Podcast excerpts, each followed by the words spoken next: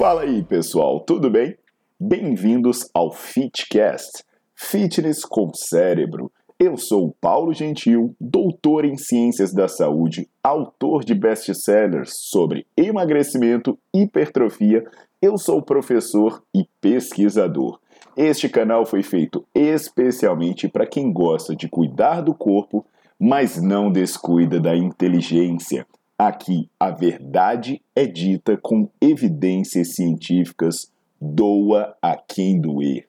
Não esqueçam de seguir o canal e divulgar. E também eu convido vocês para olhar os links na descrição do canal para ver as minhas aulas, meus livros e também me buscar nas redes sociais.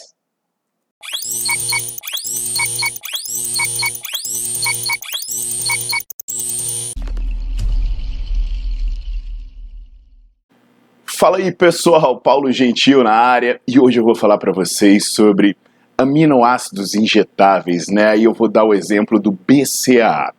Mas antes de começar, não esqueçam de assinar o meu canal para manter o seu apoio à minha iniciativa de trazer a verdade e informações científicas para vocês, tá legal? E também não esqueçam de visitar minha página, porque na minha página vocês vão ver meus artigos, vocês vão poder fazer minhas aulas online, vocês vão poder ver minha agenda de cursos e também ver como conseguir os meus livros. Então, pessoal, antes de mais nada, falar sobre aminoácido injetável requer um pouco de calma. Parar. Sobre BCA injetável, é muito importante vocês já entenderem uma coisa logo de cara. Tomar BCA é uma péssima ideia, porque basicamente ele não serve para porcaria nenhuma. Não serve para porcaria nenhuma. E aí eu convido vocês a assistirem uma aula que eu já dei sobre isso. Tenho um vídeo aqui mesmo no meu canal do YouTube.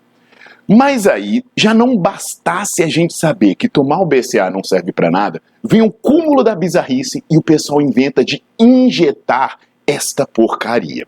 No geral, vamos entender uma coisa: se você injetar algo, esse algo cai na circulação, ele vai cair por vasinhos, vai ser direcionado para a grande circulação e aí ele vai circular pelo seu corpo, ele vai percorrer todo o percurso que percorreria, por exemplo, o BCA, se você tivesse ingerido ele pela via oral.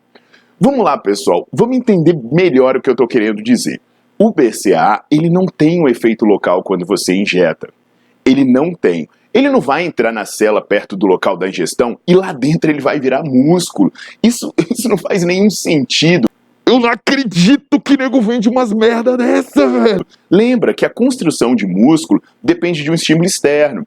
E aí, desencadeado por esse estímulo externo, começa um processo de síntese proteica. E o processo de síntese proteica é a união de diversos aminoácidos, de dezenas dele. Então não, é, existe, mesmo que o BCA que você injetasse, ele entrasse no músculo daquela região, ele não ia construir proteína porque você precisa de dezenas de aminoácidos. É a mesma coisa que você querer construir uma casa inteira usando três tijolos. Sei lá, você montar um quebra-cabeça gigantesco colocando só três peças nele. A lógica de achar que o BCA vai construir músculo, ela é maluca. Que o BCA injetável vai construir músculo é, é maluca. Putz, velho, tem gente que acredita nessas coisas. Se a gente pensasse então que eu preciso de uma proteína completa, né, para construir o músculo, talvez menos é, é, menos ilógico do que injetar BCA ou um aminoácido específico, seria você bater um bife no liquidificador e injetar em você. Ou então, sei lá, você injeta whey, porque pelo menos você está injetando uma proteína completa. Caraca, é melhor não dessas ideias, que daqui a pouco estão vendendo bife injetável. Aliás, eu vou dar ideia maluca assim. Vamos ajudar as pessoas que não querem tomar injeção, tá legal? Como opção para substituir o BCA injetável e colocar logo um supositório. Porque aí vai ser um efeito muito mais profundo e generalizado. Gente, pelo amor de Deus, né? Vamos entender a falta de lógica desse procedimento. Se alguém estiver prometendo que um aminoácido injetável de maneira intramuscular ou o BCAA, né, esses três aminoácidos, fazem algum efeito especial no seu músculo, essa pessoa está mentindo. Ah, mente, putz, porque ele vai cair na circulação e a gente já sabe muito bem que BCA não aumenta os ganhos de força e não aumenta os ganhos de massa muscular.